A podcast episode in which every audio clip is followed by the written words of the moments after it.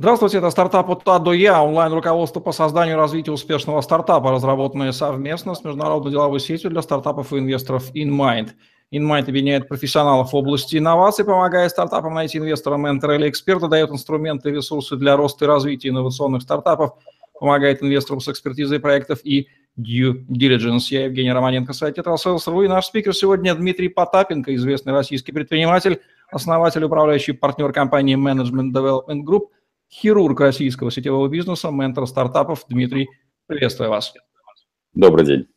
Говорим сегодня про то, как стартапу анализировать рынок, на который он, собственно, собрался. Дмитрий, как стартапу анализировать потенциальный рынок для нового продукта? Ну, начнем с базисного. Значит, э, если стартап куда-то собрался и собирается что-то анализировать, то мне хочется задать вопрос, а, собственно говоря, куда он пошел, да, потому что Первое, с чего нужно начать э, стартаперу, ну или любому начинающему бизнесмену, я, к сожалению, не люблю слово стартап, потому что оно уже потеряло всяческий смысл, оно девальвировано полностью, и э, при слове стартапер это возникают либо хипстеры, либо э, мальчики, которые носятся грантоежки по стартап-шоу и просто ну, ничего не делают. Значит, э, ну, первое, что, на мой взгляд, нужно сделать, это если вы хотите заняться бизнесом и до того, как вы даже назовете себя стартапером, просто украдите э, жалобную книгу вашего конкурента и потенциального на том рынке, на котором вы собираетесь работать. Потому что нет лучшего, а, лучшей информации, чем как раз, которая помещается в, в жалобах. Благо сейчас а, существует в том числе, и для этого не надо выкрадывать реальную физическую книгу жалоб и предложений. Существуют а, форумы, и вот, собственно говоря, на форумах, где а, размещаются отзывы негативные в первую очередь, или но отзывы позитивные, но где есть негативные, э, негативная коннотация, это есть, э, собственно говоря, то, тот рынок, на который вам следует работать. Потому что со времен царя Гороха уже не изобретено ничего. То есть э, есть сейчас гуляет а, такой видос как раз по любимому стартаперам интернету, когда там, а, я так понимаю, это вырезка из какого-то фильма, когда оцениваются две картины, там один э, говорит, вот сиська, сиська, яблоко, яблоко, да, но, э, говорит, ну вот как их там сравнивать? Да, вот э, по сути дела нового ничего не изобретается, но при этом одна картина, которая там даже представлена в этом легком обрывке видоса, это картина, а другая это мазня. И поэтому, в общем, особо ничего изобретать не надо. К сожалению, в клиент как в России, так и за рубежом очень сильно недообслуженный. Все так называемые а, новые ниши, голубые океаны, ну, в моем понимании, не существует ни голубых а, океанов, ни каких-то ниш. Нужно просто более тщательно, или, как говорил а, Жванецкий в свое время, тщательнее и внимательнее обслуживать клиента. Поэтому анализ должен в первую очередь фокусироваться на недовольстве клиента.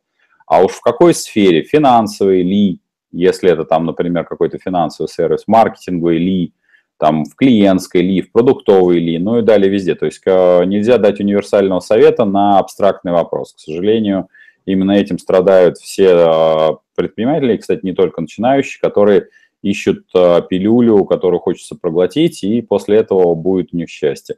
Зачастую, даже не зачастую, но мы как управляющая компания видим при покупке э, других компаний или их поглощении последующем, что в 90% случаев э, больной болел э, и рахитом, и тензилитом, и у него еще была перхоть, и, но все это было в незапущенном состоянии, но суммарная, суммарные проблемы, которые были в каждом из этих блоков, приводят к смерти пациента.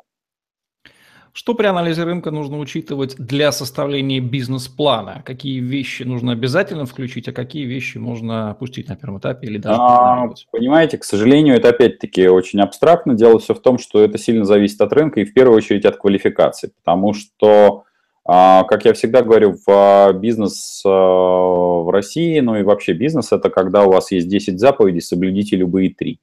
90% случаев нельзя сказать, что, например, нужно учитывать только финансовые показатели или можно опустить там маркетинговые показатели.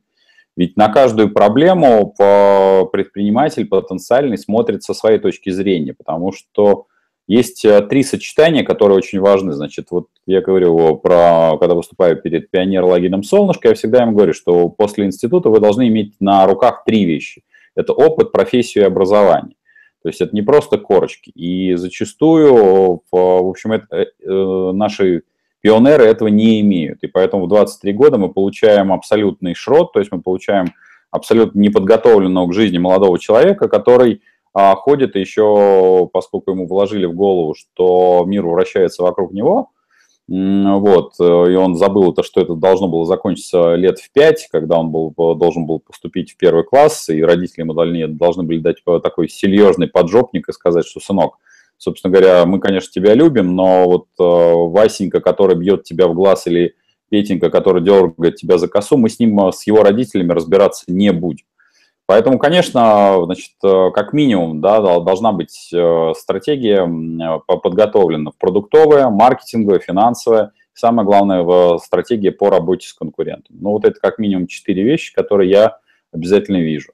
И самое главное, то есть поскольку я регулярно вынужден, опять-таки, судить, я в кавычки поставлю это слово, стартаперов, хотя я их, подчеркиваю, я их не сужу, я всего им задаю наводящие вопросы, и в 90% случаев они впадают в тупик, и, ну, то есть, э, когда им задают этот вопрос, они осознают, как говорится, какую хрень же они все-таки сделали. Вот, э, поэтому я всегда говорю, что если вы хотите подготовиться к, там, к стартапу, то вы должны быть готовы не хуже, чем три, э, франшизу третьего-четвертого эшелона. То есть у вас должна быть настолько прописанная модель бизнеса, чтобы даже в самый последний даун понимал, что же вы делаете. Как правильно посчитать размер потенциального рынка в пресловутых денежных единицах и э, размер целевой аудитории? А, я бы на самом деле не считал бы его, конечно, в денежных единицах по причине того, что денежные единицы достаточно вещь лукавая, плюс ко всему, поскольку мы с вами живем в реальном мире и понимаем, что каждый день, в общем, у нас есть зачастую даже гиперинфляция по товару, я бы считал в товарных единицах. Поскольку, ну, Тут должно быть несколько, конечно, это сочетанная такая история. Конечно, вы обязаны пользоваться данными Росстата, хотя они очень кривые отражают черт знает что. Конечно, надо воровать а, данные ваших конкурентов потенциальных а, по рынку, ну и, безусловно, а, пользоваться некими маркетинговыми исследованиями, которые есть как в открытом доступе, хотя их, конечно, немного, и сразу могу сказать, что уровень маркетинга и даже маркетинг, серьезных маркетинговых агентств не просто оставляет желать лучшего, он, честно говоря, вызывает а, существенно больше негатива, чем позитива. Поэтому вот эти минимум три источника вы обязаны использовать для а, просчета анализа и просчета и анализа рынка в товарных единицах. Какие три самые распространенные ошибки совершают стартапы, которые начинают анализировать свой рынок? Ну, я бы не сказал, бы, что они начинают анализировать рынок, но самый, самый большой грех у стартаперов – это, конечно, гордыня. Потому что в 90% случаев стартаперы считают, что они изобретают офигительно уникальную вещь, и причем, поскольку, ну, они догадываются, что, конечно, они изобретают, изобретают лисипед, который уже изобретен, но признаться себе в этом самое сложное, и ведь э, очень тяжело пойти в найм и работать там с грузчика, а очень хочется сразу стать президентом компании, в которую кто-то, какой-то придурок почему-то влил, там, не знаю, там, от 100 тысяч до миллиона. Почему-то обычно вот я могу сказать, что это очень ярко заметно на стартап-шоу. После девальвации рубля в, на стартаперы начали платить не 30 миллионов, а 60. То есть у них все равно вот эта мифическая цифра миллион долларов, она осталась. Поэтому гордыня, она абсолютно вот, это первая ошибка. Вторая ошибка, конечно, на мой взгляд, да, это переоценивание с, собственных, как говорится, усилий и собственной э, так, так называемой идеи. Потому что когда стартапер начинает носиться по рынку и говорит, дайте мне инвестиции, ну, хочется ему задать вопрос, а какова твоя ценность? Когда он произносит идею, ну, я ему отвечаю на этот случай, что идея не стоит ничего, стоит твои усилия, которые ты будешь продавать. При этом ты должен понимать, что, например, что профессиональный инвестор, ну, ему ничто не мешает нанять существенно более профессионального, чем ты, чувака, и реализовывать идею, которая, в общем, понятна и очевидна, ну, там, в двух словах. Поэтому вот эти, наверное, два больших э, греха – это, собственно, как говорится, собственная значимость и переоценка, а, ну и вторая – это собственная гениальность, да, собственная значимость и собственная гениальность, они близкие, но переоценка. Они являются самыми основными. Ну а дальше это, конечно, не отсутствие какого-нибудь третьего, это, наверное, отсутствие визионерства, то есть отсутствие видения, как будет развиваться рынок в дальнейшем, потому что большая часть зацикливается на себе любимых и, в общем, так ну, это такие нарциссы, которые просто, глядя в зеркало, по-моему, начинают кончать просто от одного взгляда на самого себя. Вот я бы выглядел три, да. Угу. А рынки, как известно, есть не только в родном отечестве, дым которого нам сладок и приятен, но и за морем. Как правильно оценивать зарубежные рынки перед принятием решения выходить туда? А, ну там немножко попрозрачнее ситуация с одной стороны, но она пожестче. Значит, в, чем она попрозрачнее? Она попрозрачнее как раз жестче и прозрачнее, это как не покажется, это синонимы в данном случае, потому что игроки на рынке уже достаточно четко устоявшиеся, и они, в общем, понимают, что они делают, в какой последовательности. Есть анализ этого рынка, можно, то есть э, для этого есть и данные там, э, таможенных служб, для этого есть и данные маркетинговых агентств, которые там работают, для этого есть а, ассоциации, данные ассоциации, которые там работают. Поэтому а, потенциально получить информацию ее можно. Другое дело, что для этого надо много работать. Ну и касаемо, если мы говорим о неком там стартапе, то опять-таки вам нужно получить не саму информацию, вернее, вам первично нужно получить саму информацию, а потом вам нужно получить негативную информацию – от э, клиентов, которые обстучались об этот рынок. Поэтому ключевым фактором это как раз получение негативной информации. Ее можно получить как раз из запросов, из исследований потребительских обществ. Там это все есть. Основатели стартапа сами должны заниматься анализом рынка или имеет смысл это дело аутсорсить, а также стоит ли доверять готовым отчетам с анализами рынка? Ну, для себя надо понимать, что стартаперы не располагают ни финансовыми средствами, и они могут это заменить только своим а, тяжелым и долгим вджобыванием. Поэтому а, я рад был бы, если кто-то окажется очередной Кирой Пластининой, ну, даже Кире Пластининой, в общем, не с фартилой, несмотря на то, что, может быть, она девочка была и неплохая, но даже ее исполнители, которых она нанимала, поскольку у нее не было опыта на найма, профессиональных исполнителей э, затопили как производство, так и а, разработку моделей, так и розницу. На самом деле свалив все в один кусок, в общем, а, несмотря на то, что это разные принципиальные бизнесы, это создание модели производства и ритейл, это вещи не пересекающиеся зачастую. Вот, э, это яркий пример тому, как даже огромные деньги в так называемом стартапе не помогли. Поэтому прежде чем вообще соваться в бизнес, ну, ты должен понимать, а что ты туда лезешь-то? Ну, то есть, к чему бы вдруг? Поэтому, конечно, я бы рад э, посоветовать пользоваться сторонними исследованиями, но, опять-таки, исходя из того, что идея должна быть хоть чуть-чуть нова, я в кавычки поставлю это слово, нова и идея, и то, и другое, то здесь, конечно, готовые исследования не для вас, потому что вам нужно найти дырку в этих исследованиях.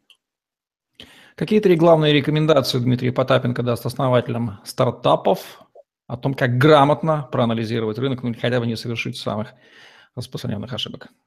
А, ну, я бы честно сказал, что для меня стартап, ну, то есть в моем понимании стартапер – это человек, который обладает опытом в первую очередь, и если вы собираетесь, условно говоря, заниматься в, в сфере общепита, то было бы очень недурно, чтобы вы отработали а, поднялись по лестнице хотя бы от корничистки, я подчеркну, до, до сушефа или до менеджера, ну, хотя бы года 2-3.